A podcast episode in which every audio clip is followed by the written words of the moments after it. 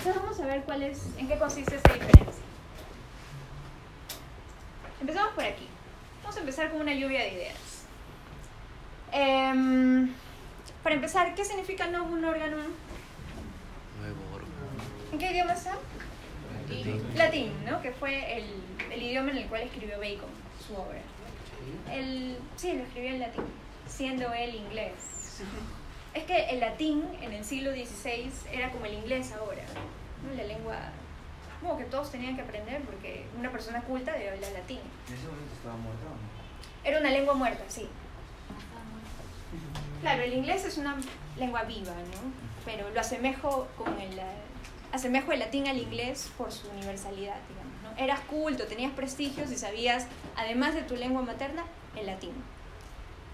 Cierto, estamos en el siglo XVI, época de Shakespeare, época de... ¿Y qué más? Renacimiento, muy bien. Bueno, Bacon se inserta en el siglo XVI y escribe en latín esta obra. Em, el título completo es el Novum Organum Scientiarum, que es el nuevo instrumento de la ciencia, de las ciencias. Organum es órgano, instrumento. Y eso es lo importante acá. El título es la clave del, eh, del aporte de Bacon. ¿Por qué? ¿Qué tiene que ver, a ver, sobre la base de su lectura, instrumento con inducción o instrumento con lo que quiere hacer Bacon? Precisión. ¿Mm? Precisión. ¿cómo así? Hablando de conceptos. O sea, yo lo veo que un instrumento te, te determina la de. Claro, está bien. cosas. Pero para Bacon, instrumento ya tiene otra carga, ¿no? Método, sí, tiene que ver con método. Ajá. El método para. Para. para.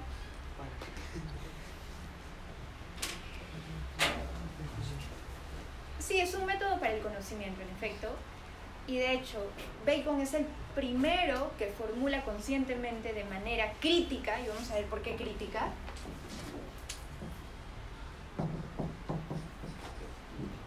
es el primero que formula de manera crítica la idea de que las ciencias no, es, no son solamente una cuestión de razonamiento en general, de intuición de las ideas a la manera platónica, sino de método.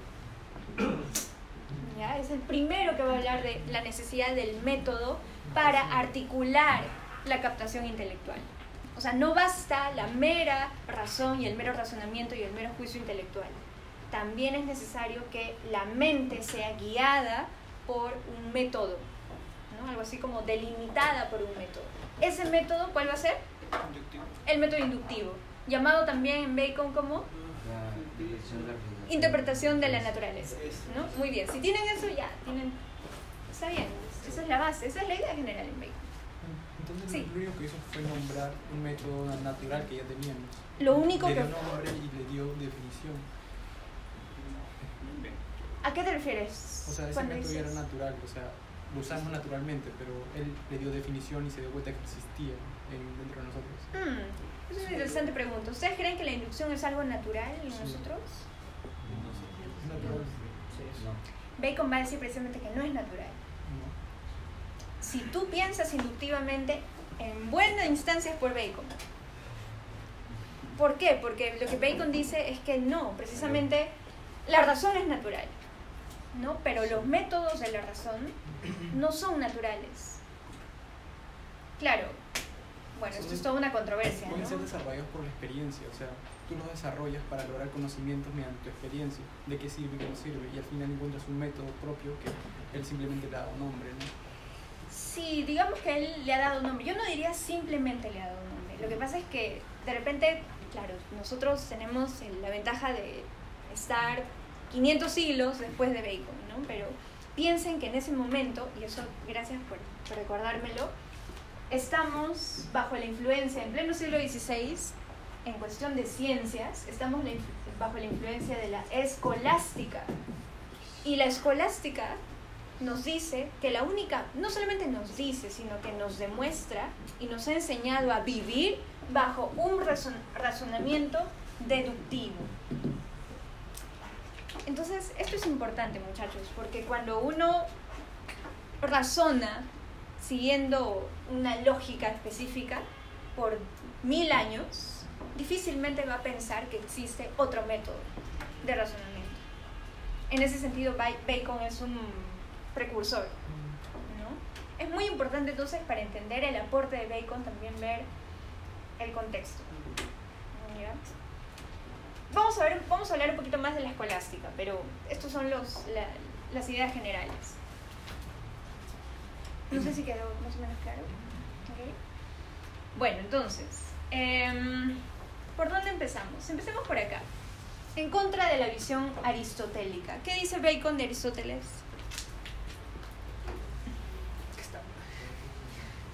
que no sirve para Que no sirve. para, para ¿Por los qué? no sirve porque tiene o sea la razón da bastantes conceptos que son refutables y no son sólidos Ajá.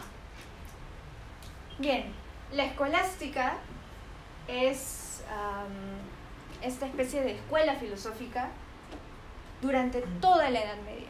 Estamos hablando de mil años. Estamos hablando de diez siglos. Entre, ¿qué etapas? Aquí está el Renacimiento. Y antes de la Edad Media. ¿Mm? Antes de la Edad Media, ¿qué, qué edad había? La edad antigua, Grecia y Roma, ¿no? Hemos empezado acá, con Platón y Aristóteles, en Grecia y Roma.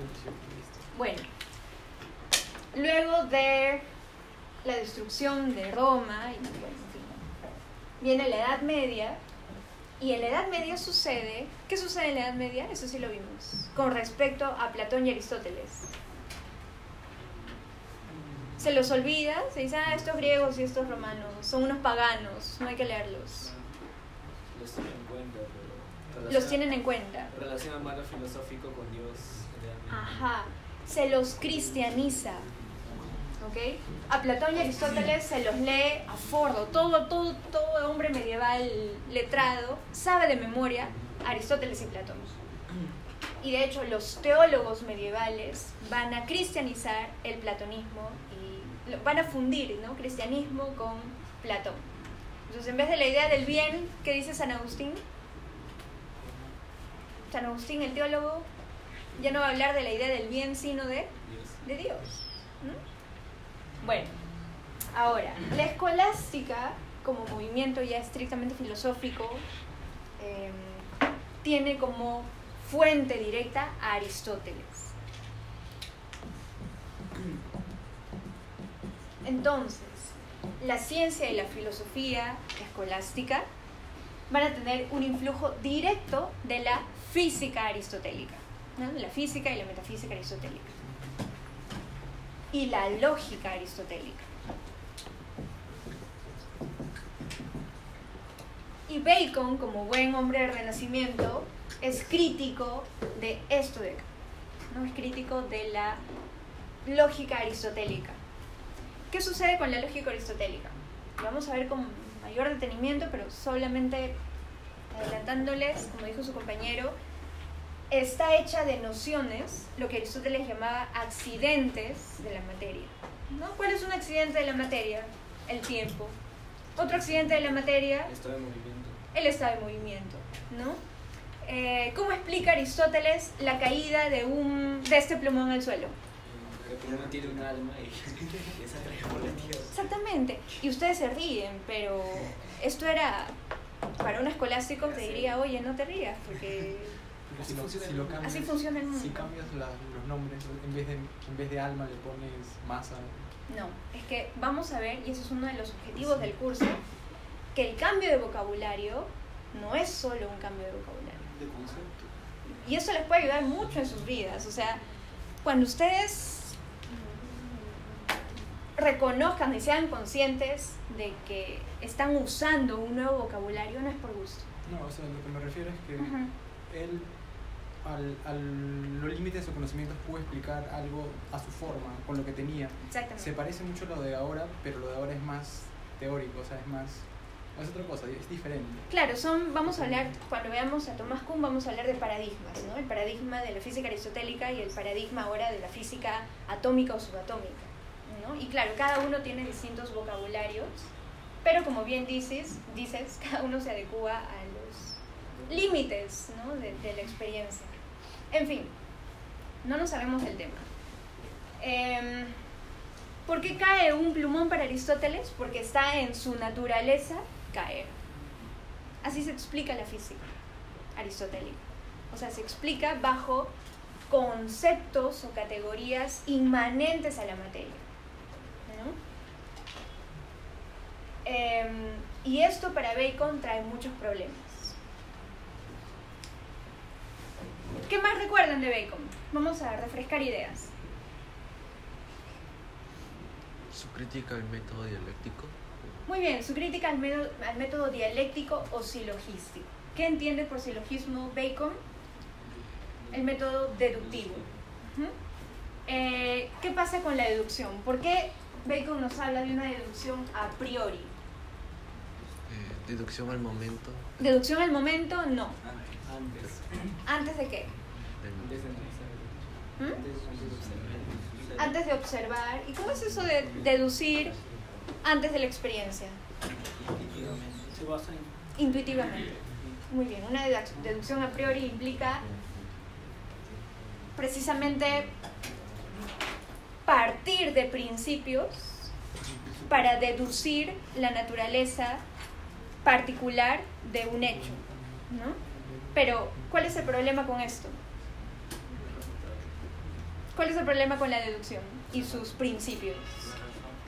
La razón, ¿no? Es que genera errores o inconsistencias. Genera errores o consistencias, pero ¿por qué? ¿Por qué qué? No siempre se aplica para todos los casos. Esa es una consecuencia. No. A ver. De repente tenemos que empezar porque es una deducción. ¿En qué consiste un silogismo?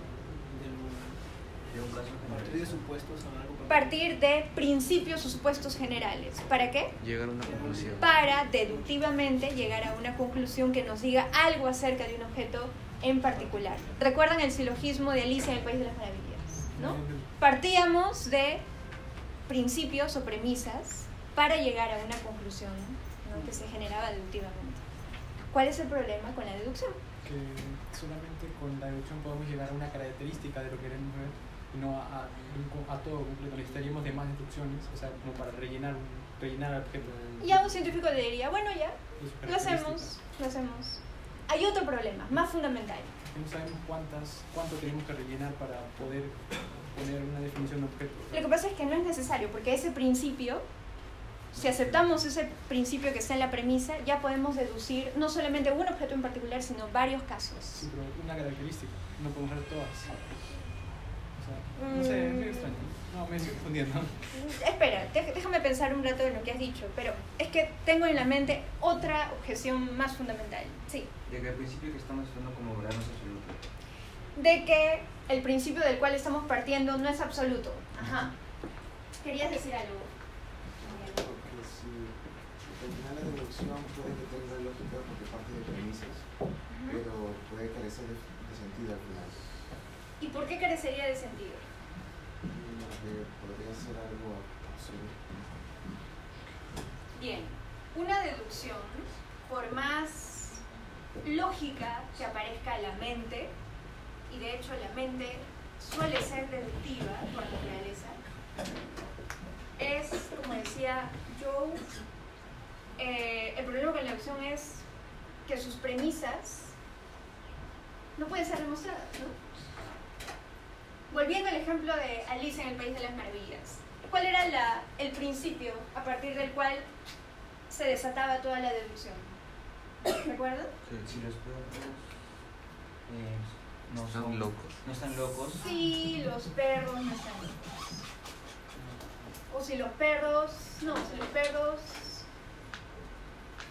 son no. la cola, no. No, no, si los perros no son locos y ellos, o sea, Si los perros no están locos, em, y ellos, eh, no sé, y no sea Mario, por ejemplo. Y bueno, a partir de esa premisa podría surgir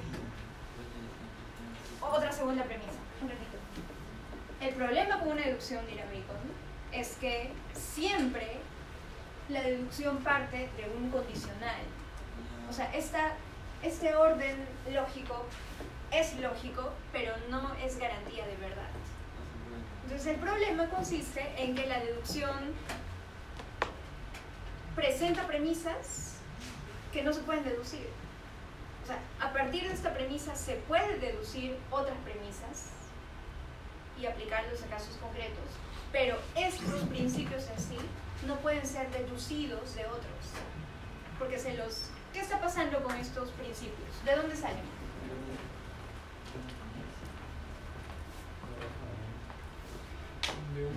¿Cuál es el problema con los principios de las deducciones? Que surgen a priori. Que son específicos ya. ¿Que son específicos? No, que son a priorísticos. Que surgen especulativamente. Que surgen por alguna intuición divina. ¿No? Recuerden, el bien platónico, ¿de dónde sale? Diría Bacon. Sale de la mente arbitraria de Platón. Es más, Platón dice, el bien no se manifiesta en el mundo sensible, ¿recuerdan? Entonces, por ende, es un principio deducido a priorísticamente. El problema es que, por más que el bien... Eso, es una violación eso. Han abierto la puerta y la han cerrado. Se equivocaba. Ah, se equivocaron. Sí, pues. Paranoico. Bueno, no, no, estaba cerrado, yo la cerré. Pensé que habían abierto, visto, y dije, ah, no pasa nada, y se fue.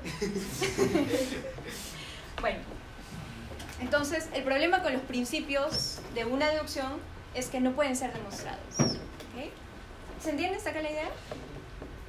¿Una pregunta? ¿Tenéis una pregunta?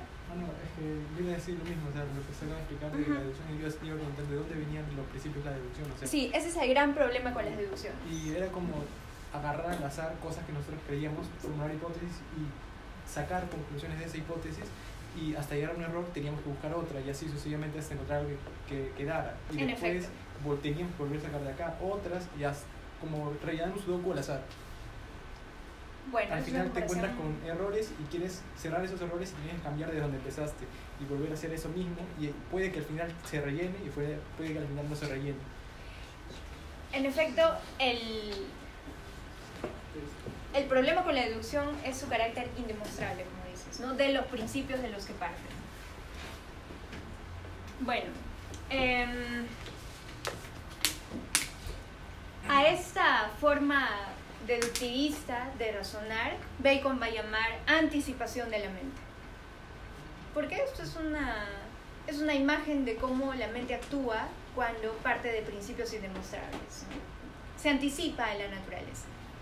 Ahora, para Bacon esto es cómodo para la gente.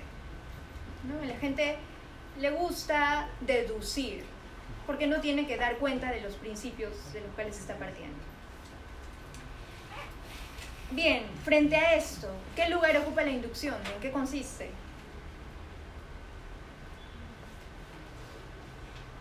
Hacerlo al revés. ¿Mm? O sea, partir de pasos en, en casos particulares y analizarlos progresivamente y llegar a una afirmación general que cumple para todos. Entonces, ¿cuál es la base de la inducción? El análisis ¿El análisis de qué? de casos De casos, en la de hechos, a través de la observación. Bacon es el primer empirista, entonces. ¿Ok? El empirismo es precisamente, Ah, a través de los sentidos. claro, es una reivindicación del mundo sensible, de los sentidos, de la experiencia. ¿no? La idea de que la ciencia no, no es ciencia de principios, la ciencia es ciencia sobre la base de la experiencia y la observación. ¿Ok? Entonces a eso llamamos, o se le llama comúnmente empirismo, y Bacon es el primer empirista en este sentido. Em, ahora, y esto es importante, la inducción en contraste con la deducción, ¿a qué apunta? Si la deducción apunta a la verificación de casos sobre la base de enunciados generales, ¿a qué apunta una inducción? ¿A una verdad? No va de un caso particular a lo general de un caso particular a lo general. Pero hay que tener cuidado porque no hay que confundir generalidad con verdad absoluta. ¿Ya? En Bacon es muy sutil Bacon porque nos va, nos va a hablar de grados de certeza. ¿no? En realidad, la inducción debe partir de lo empírico, ¿no? de la observación de datos fácticos particulares para llegar a axiomas generales, pero a su vez estos axiomas generales tienen o pueden ser más generales.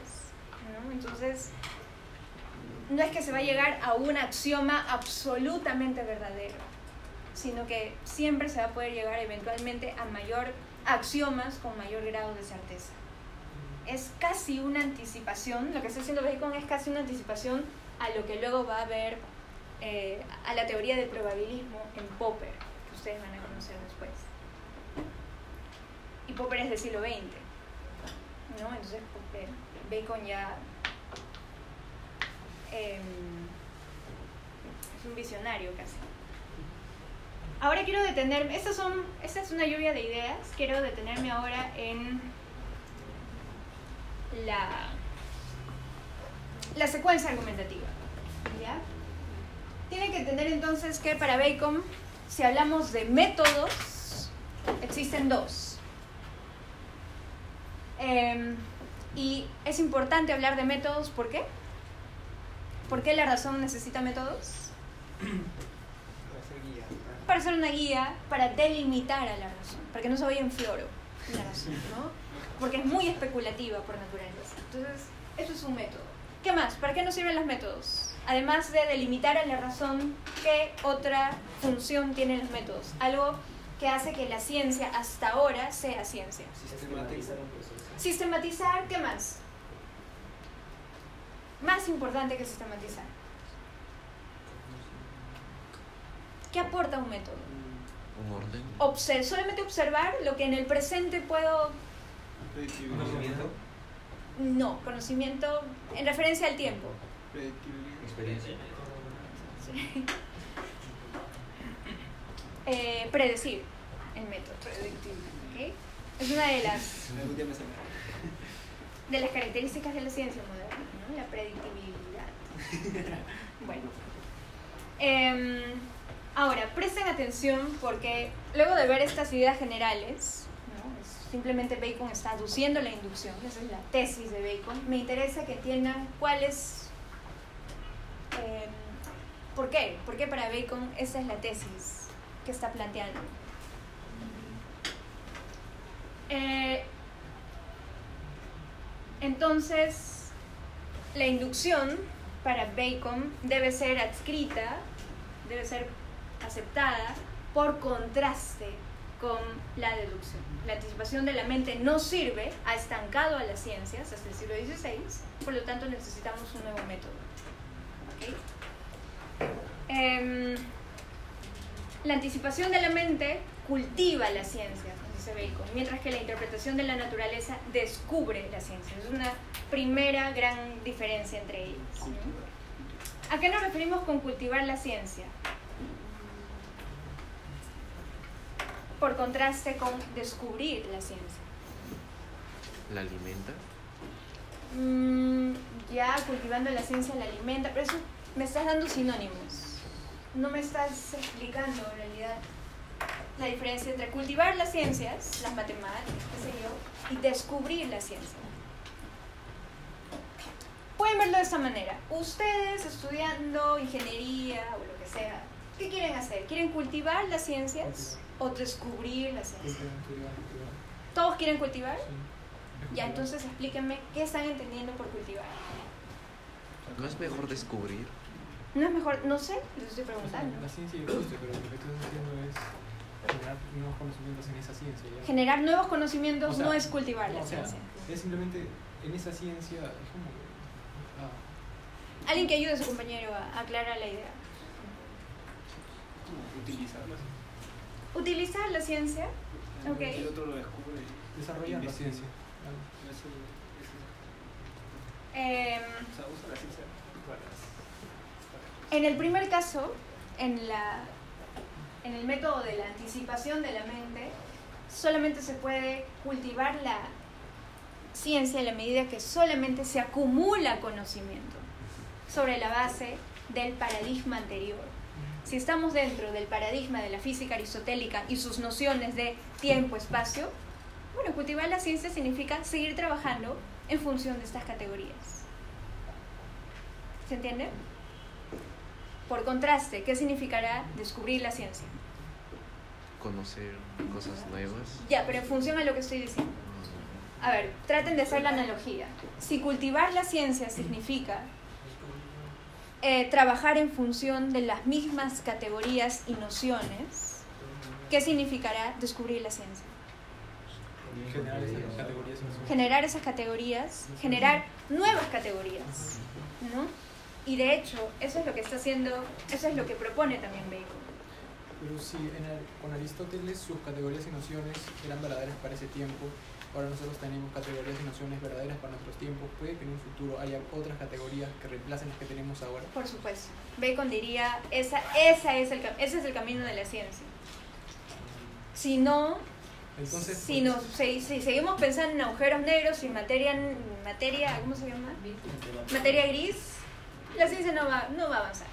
o sea, llega un momento en que si se está estancando es necesario crear nuevas ciencias o simplemente juntar otras y... No, para, para Bacon es imprescindible un cambio de vocabulario también, un cambio de Sí, registro. es- o puedes utilizar las mismas palabras. Es muy confuso utilizar las mismas palabras y, difere- y referir a, a diferentes cosas. Es como generar eh, un, homón- hom- homófonos, homónimos.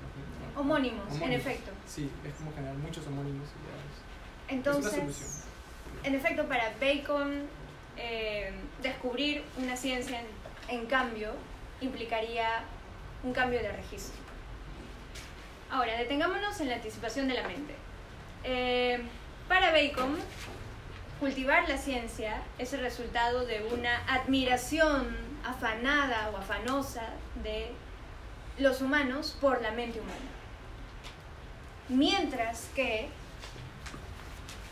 la inducción o la interpretación de la naturaleza parte de qué convicción?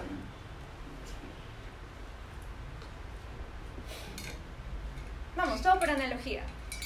Si la anticipación de la mente parte de la convicción de que la razón humana es divina, ¿de qué convicción parte la interpretación de la naturaleza? La naturaleza. De que la naturaleza es divina.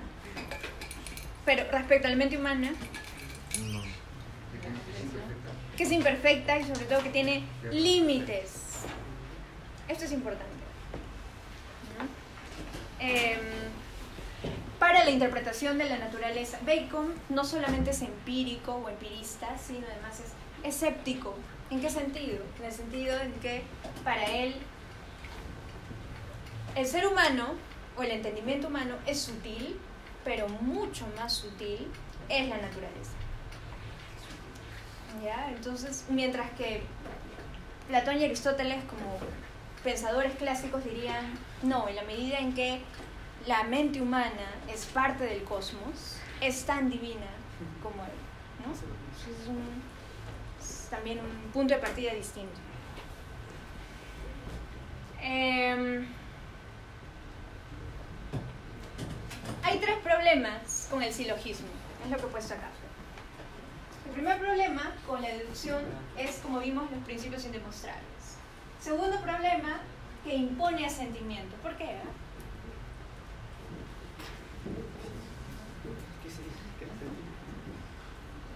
Que es una verdad eh, que establece verdades incuestionables. Que establece verdades incuestionables. ¿Y cómo llamamos a eso? Ustedes lo vieron en el- la primera clase con Franklin.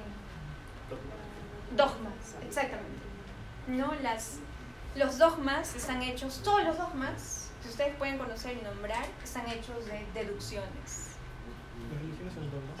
Las religiones son, do- las religiones son, hay religiones dogmáticas, pero no todas las religiones son dogmáticas. La religión griega, por ejemplo, no tiene ningún dogma. ¿Por qué? ¿por qué no? ¿En qué se basa? ¿En qué se basa? En, en los celos de Afrodita, en, cómo. Zeus. No, esto es otra cosa. No. ¿Cómo se- El Islam, por ejemplo, sí es dogmático. ¿no? Cristianismo. Ni siquiera el cristianismo. Bueno, en fin. Pero entonces se entiende que todo dogma impone asentimiento. Digamos que para Bacon el peligro del silogismo es su tendencia dogmática, más que conocer la realidad. Y por último, el hecho de preposiciones. Eso es mi- me interesa. Eso se encuentra en el parágrafo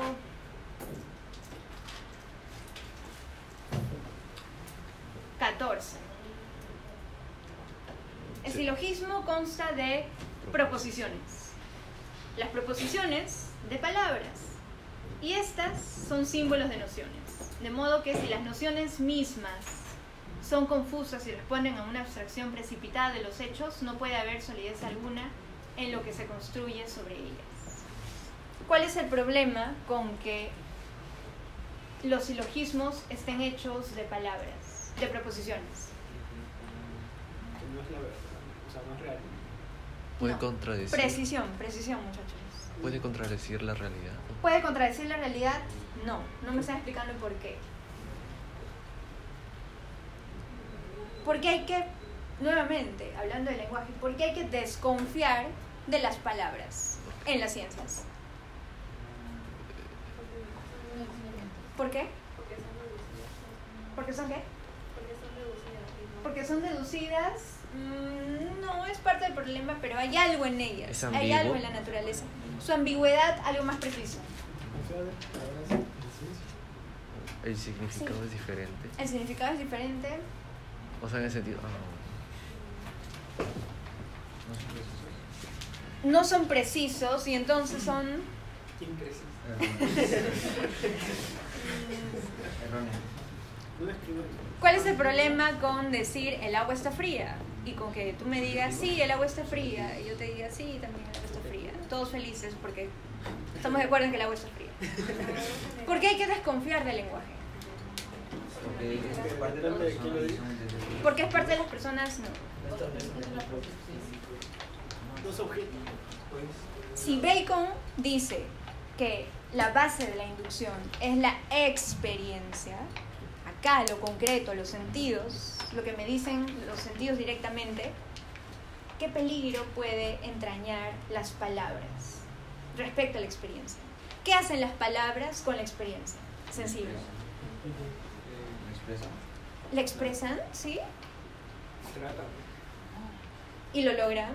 Cuando yo digo mesa, ¿realmente le está chantando a esta mesa? ¿Sí? ¿Tanto confían en el lenguaje? Cuando yo digo tigre, ¿está captando al tigre ahorita de Siberia? No, Solo es solo es designativo. Perdón.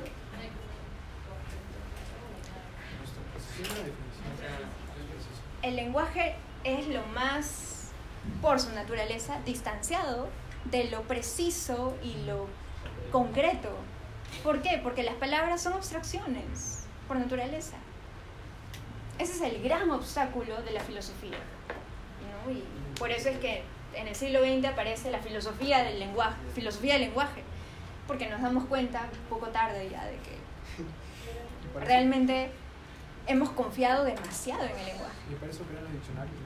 Los diccionarios. Para- No, el diccionario es más bien un ejemplo de confianza extrema en el lenguaje. ¿no? Quiero saber qué es un árbol. Voy a un diccionario y muy ingenuamente pienso que sabiendo el concepto de árbol, sé que es un árbol. Bacon diría, ay, pobre, pobre tipo, ¿no? Para generar una idea consensuada de árbol, para que no haya muchas confusiones, porque si tú te quedas sin ese concepto, podría. Está bien, tiene una utilidad, pero para Bacon hay otro interés, hay un, un interés primordial que es ir hacia las cosas mismas. Y para ir hacia las cosas mismas no necesito de diccionarios. Como el plano de París. Sí, era como de estudiar solo el plano y caminar. Por ejemplo, ¿no? Por ejemplo, asociando... tocar y tengan mesa. Claro, Bacon va a radicalizar esa idea. Entonces se entiende ¿Cuál es el problema con las proposiciones? ¿Cuál es el problema con que se hable de la gravedad, la ley de la gravedad? ¿Qué diría Bacon respecto a este tercer eh, problema, el de las proposiciones?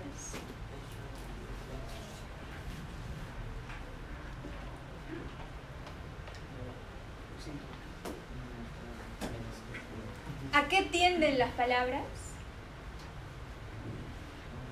Y por eso son preocupantes para Bacon.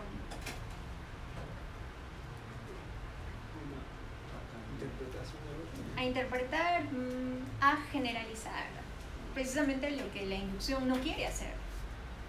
¿no? De frente a hablar de la gravedad, nos impediría reconocer realmente cómo actúa la fuerza gravitatoria en, ciertos, en ciertas situaciones específicas. El problema con las preposiciones, muchachos, a lo que va Bacon, es que general, generaliza anticipadamente. Entonces, antes de proponer leyes generales, hay que ver cómo es el mundo particular. Em, y por eso entonces aparece, bueno, Bacon propone la interpretación de la naturaleza. Entonces, descubrir la ciencia significa eh, crear métodos que guíen y rijan el entendimiento. Y acá aparece la inducción, ¿no? Acá tenemos em, los sentidos. Ahora, esta reivindicación de los sentidos, científicamente hablando, supone una observación sistemática de la realidad. ¿Qué significa eso? Ordenar la información o los conocimientos que tenemos. Ordenar la información, ¿no? Hacer jerarquías, etc. Eh, clasificar. eh, a partir de los sentidos y la observación empírica, empezar a em, generar axiomas con distintos niveles de generalidad. Ah, Sí, Creo que también había dicho de que, o sea, no solo llegar a axiomas, sino también a través de axiomas llegar a generalidad. Sí. Eh, ay, En efecto, los axiomas. Bacon habla de grados de generalidad o grados de certeza porque los axiomas o las leyes científicas no tienen la misma. eh, no tienen el mismo grado de certeza. ¿Y por qué no? Porque la naturaleza también tiene un orden. Entonces es como si. Bueno, no les quiero dar este ejemplo porque lo van a ver en uno de sus trabajos para las exposiciones. Pero Bacon dice que una ley general mm, solo es verdadera en la medida en que la naturaleza por el momento lo permite. ¿no? Otro axioma vendrá con más generalidad para observar y penetrar la naturaleza ya en otro nivel. Entonces, Bacon no va a hablar de verdad, sino de grados de generalidad o certeza. Bien, ahora, ¿qué me interesa de ese cuadro? Bueno, que entiendan cómo la secuencia argumentativa de, los, de estos fragmentos que han leído de Bacon eh, es una argumentación por contraste. ¿Ya? ¿Cómo defiende, tesis, ¿Cómo defiende Bacon la tesis del inductivismo?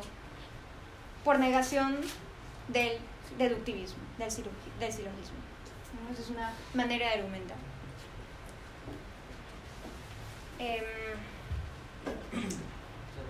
bien, vamos a hacer, quiero que, quiero poner en tela de juicio a Bacon. Que ustedes los pongan en tela de juicio y que formulen, voy a poner en grupos, de paso que les doy unas notas que quiero que revisen. ¿Qué objeciones se les puede plantear al inductivismo? Que piensen grupalmente. Así como Bacon ha puesto en tela de juicio el silogismo, pongan ustedes en tela de juicio al inductivismo. Bien, los voy a... em, quiero que se reúnan en, en grupos de, de tres... Bueno, yo los voy llamando. Joel Aquino, Joel, Rodrigo y Bruno. Perdón, Rodrigo Vega. Rodrigo Vega, Joel Aquino y Bruno Ibaceta. Los tres, júntense Acá puede ser porque hay uno. Esta es la nota que sacaron.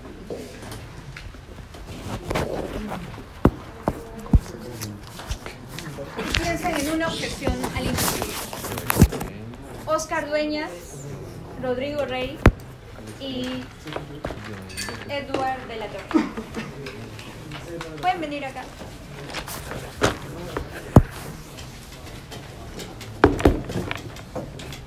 Segundo Tapia.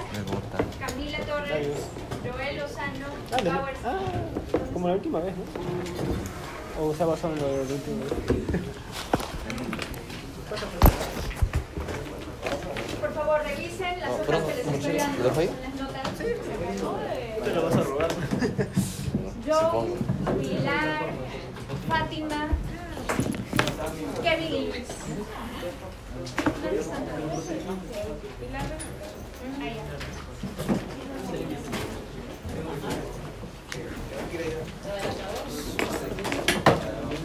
Romy, Leonardo,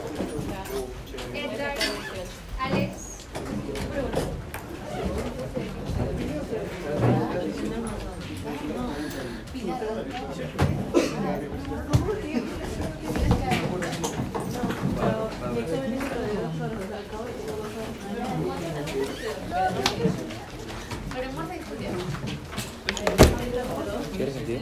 Ya, ya.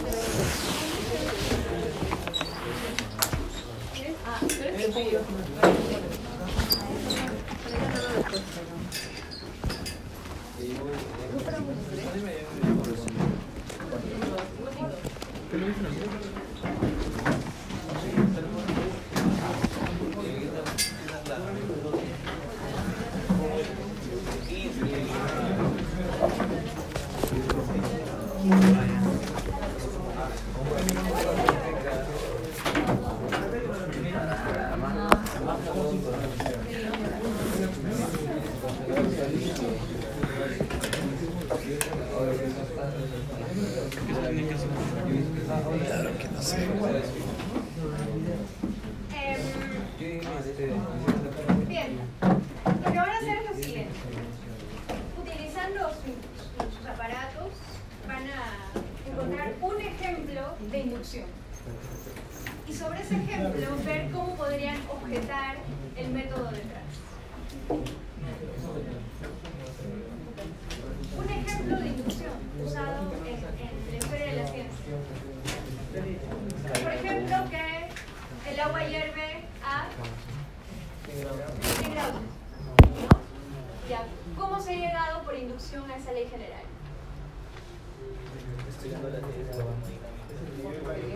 Se midió en varios lugares, ¿no? Ah, ya, ustedes encuentren otras enuncia- otros enunciados generales analizando eso con sus compañeros, piensen en alguna objeción al individuo.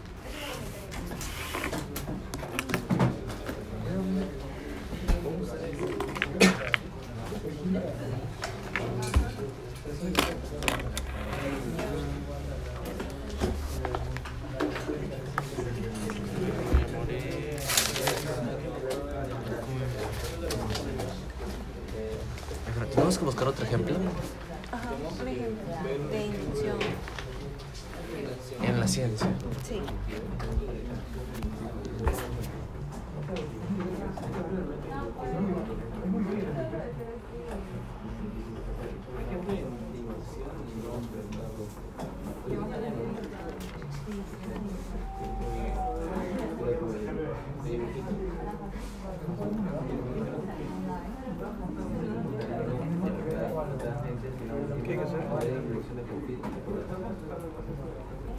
Buscar un ejemplo de método de inducción. Cinco minutos, muchachos. Cinco minutos, un ejemplo en internet. Ah, que busquen algo nada más. Sí. ¿Cómo va en contra? Ah, Tienen cinco minutos para destruir a Bacon. Vamos a ver qué grupo lo hace primero.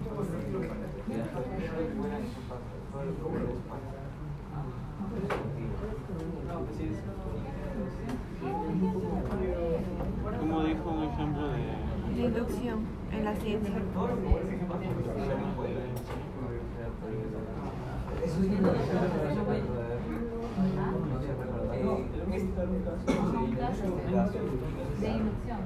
Algo ha sido comprobado por inducción y podemos decir que no, que también puede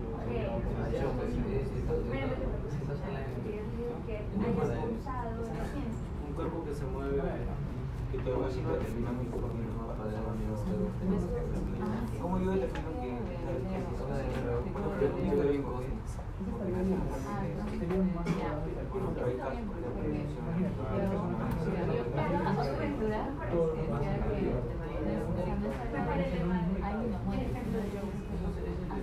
Piensen cómo.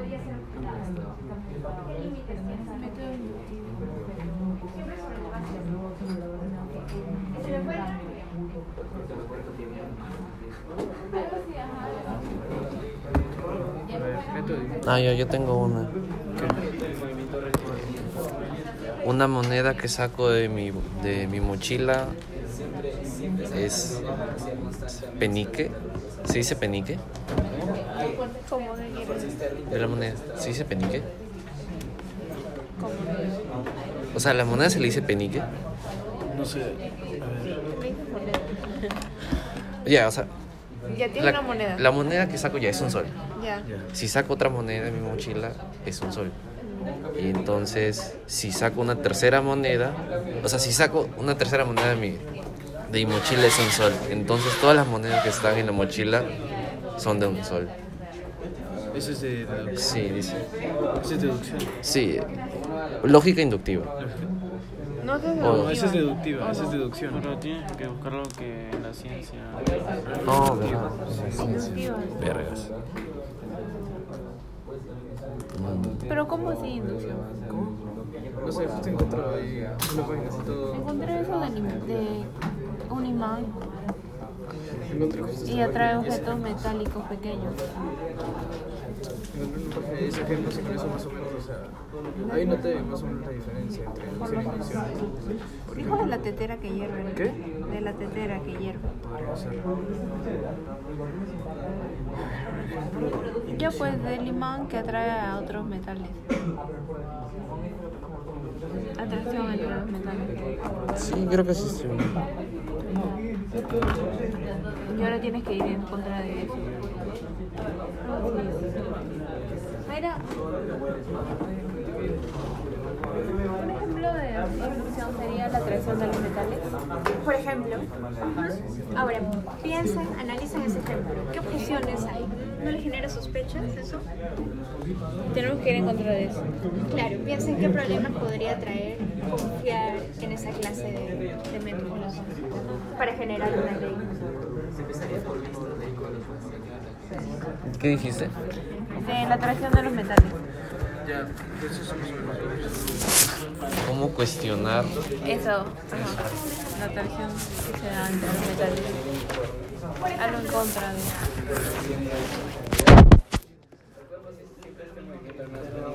Ah, Claro, entonces efectivamente cómo podría generarse esa ley.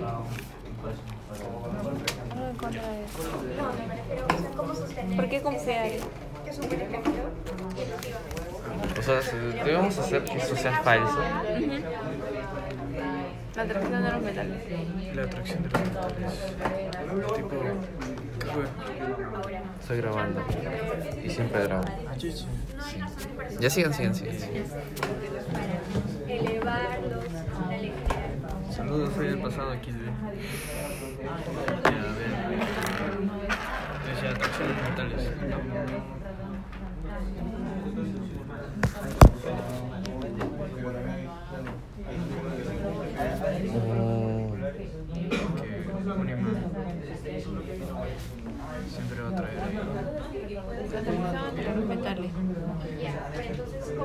Por ¿Puede ser una excepción? No sé, en caso de que fuese una aleación, aleación metálica, como, o, no, o debe ser metal, metal, metal. No sé. Pero empezar, o sea, Un ¿cómo es caso, que funciona la si, si de encuentras un caso que va en contra de eso, creo que ya, ya es falso lo que está diciendo. A ver, ya tienen la ley. Bueno, utilizar esa atracción pero de manera natural. No sé. Algo que neutralice esa atracción.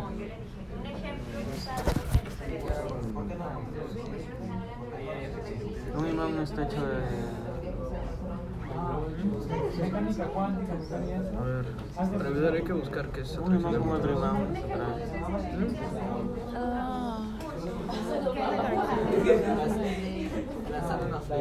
Que depende de. Depende de la naturaleza. sí, que también hay otro que se repele. Entonces, eso también podría ser que no es tan A confiable. ver cómo. A ver. Otros imanes.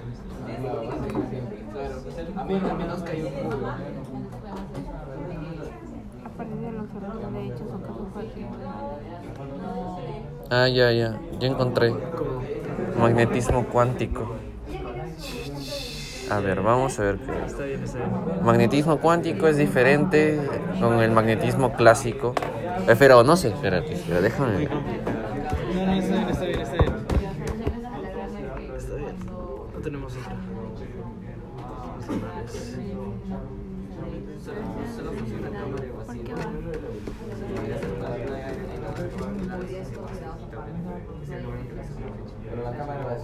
Ya, según lo que yo estoy viendo, dice que eh, átomos cuánticos necesitan, deben estar a una temperatura demasiado, demasiado baja para atraerse o, pa- o para que funcione la atracción. Dice, quantum sí, el magnetismo cuántico es diferente del magnetismo clásico. El tipo que tú ves cuando se adhiere un, un- un imán a, la refrigeradora. Porque tienen, tienen una cualidad que se llama spin, está cuantizada ah, o en una- un estado discreto. Camila. ¿Es de mi agua? Es de mi agua, creo. No, no, sí, es que no.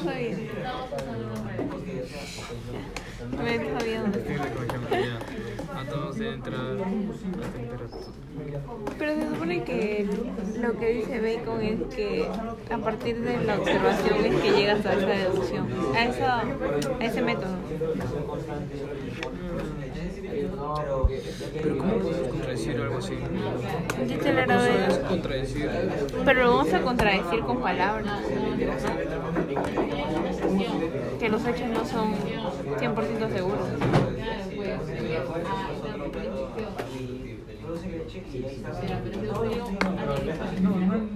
A. Dice la gravedad es la fuerza que ejerce presión, no atracción.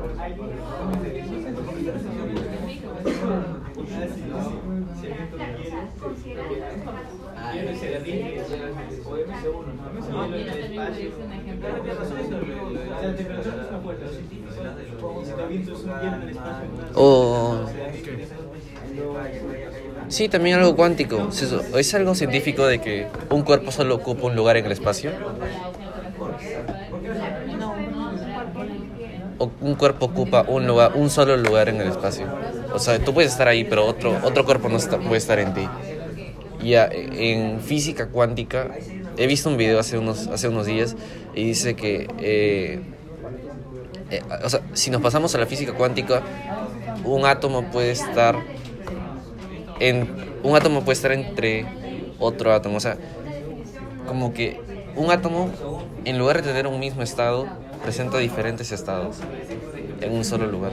No sé, no sé si me entienden. Algo, algo, pero. ¿Cómo Sí. ven con O sea, no sé. Repítemelo, repítemelo. A ver. No sé si es átomo, o sea, eh, digamos, o sea, eh, norm- eh, según nuestra física, la física que nosotros entendemos, un cuerpo solo ocupa un lugar en el espacio. Pero si nos pasamos a la física cuántica, un cuerpo puede presentar diferentes estados en un, en un mismo momento o en un mismo lugar. ¿A qué te refieres con diferentes estados? Ver, Eso no, no, lo- no recuerdo muy bien, pero era algo así. No sé si lo busquen, ¿Cómo pues. se llama? pues. Física cuántica. eh, a ver.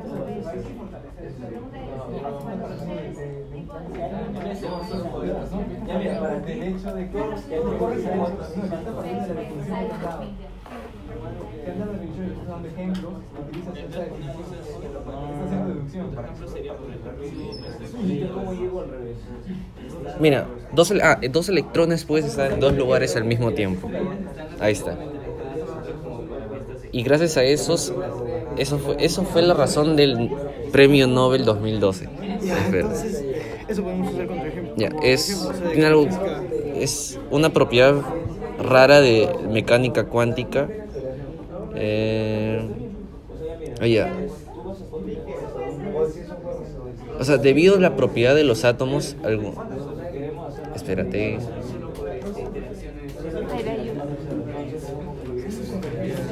Sí, es algo así. Sea, solo tenemos que buscar un contraejemplo de eso. Sí. Y ya encontramos. Entonces vamos a, vamos a usar de que eh, según la física clásica eh, los cuerpos, o sea los cuerpos solo pueden ocupar un lugar en el espacio. Sin embargo lo contradecimos con eso que establece la física cuántica. No, ah, mecánica cuántica. Según la mecánica cuántica, se establece que electrones pues, pueden estar en dos, en dos lugares al mismo tiempo.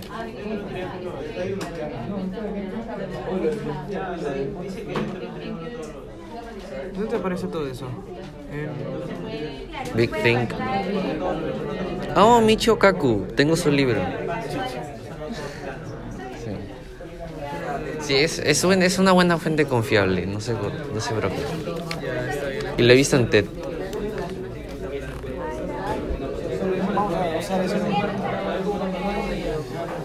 Ah, Pero ¿cómo te imaginas eso? O sea, ¿cómo...? Se comparta acá. ¿Qué grupo quiere compartir su ejemplo y su sospecha? No, es que yo no lo sé muy bien. No sé explicarlo muy bien. Es que nosotros. Ya, pero ya, yo, te, yo te ayudo, si no te soporteo. Ya, Ya, a ver. ¿Dónde te aparece más o menos el.? No, pues solo. Vamos, solo por el placer de compartir. Ya comparte. No, comparte, te acompaño. Espérate. Y si quieres lo profundizamos de alguna manera. o- Ah, ya. Pero eso solo funciona en, Un cuerpo solo en puede. cuerpos muy pequeños, extremadamente pequeños. Pero son cuerpos. Protones, electrones. Pero sigue siendo Sí, un sí, cuerpo sí, del que ocupa lugar en el espacio. Entonces está bien. Sí, sigue siendo útil. Pero te paso, te paso el link. Sí, sí. ¿Tienes, ¿tienes iPhone? ¿Qué? ¿Tienes? Oh, oh, no sé.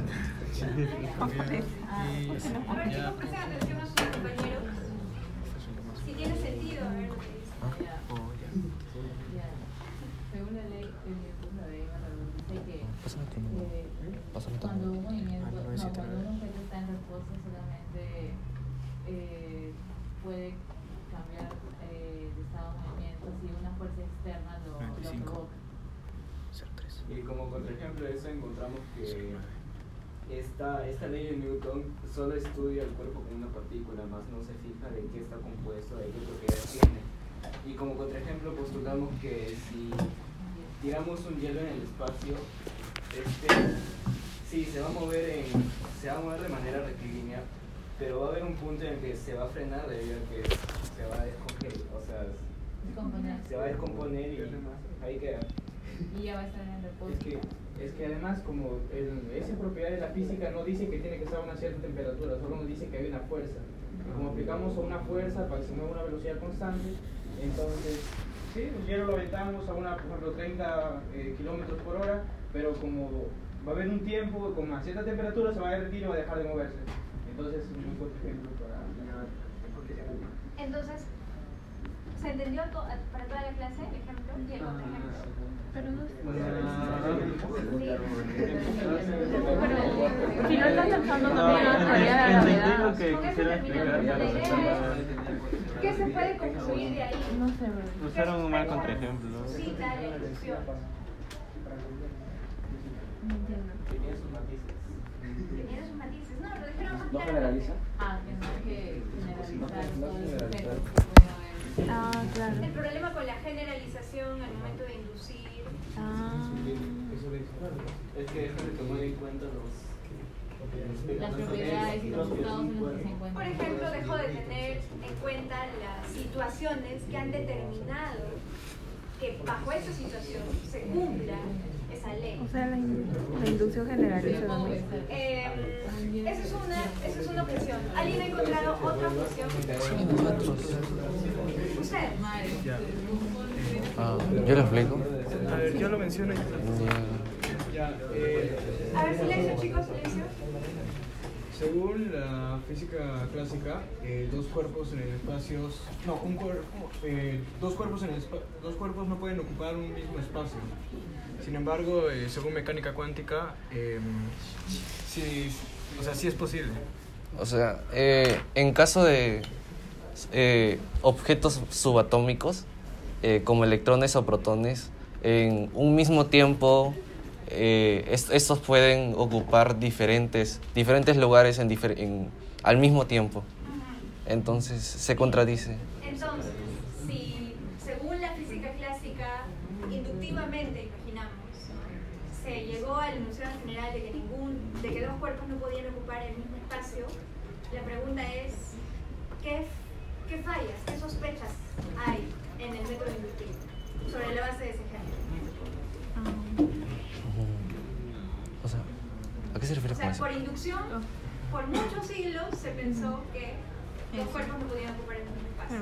¿Cuál es el problema con ese método inductivo? Que no toma en cuenta qué. La naturaleza La de... naturaleza de Sí, los- lo- Claro, no está tomando en cuenta otros, otra realidad, otro sistema de realidad. los cuerpos que... El típico ejemplo de inducción. Todos los cisnes son blancos. ¿Por qué? Porque he visto uno ayer y era blanco, el otro era blanco y así sucesivamente. ¿Y los cisnes negros que están en Atlanta? ¿Cuál es el problema con la inducción? Ya, chicos, con eso terminamos. Uno de los grandes problemas de la inducción, seguro se le dice esto, es que si el principio inductivo dice bajo un cierto número de casos particulares se puede llegar al enunciado general que se aplica para todos ellos, la pregunta es cuántos números de ejemplares debo tener para sacar un enunciado general? ¿Y la respuesta cuál es? No se sabe. Es algo arbitrario. Esa es una de las principales cosas. Esto.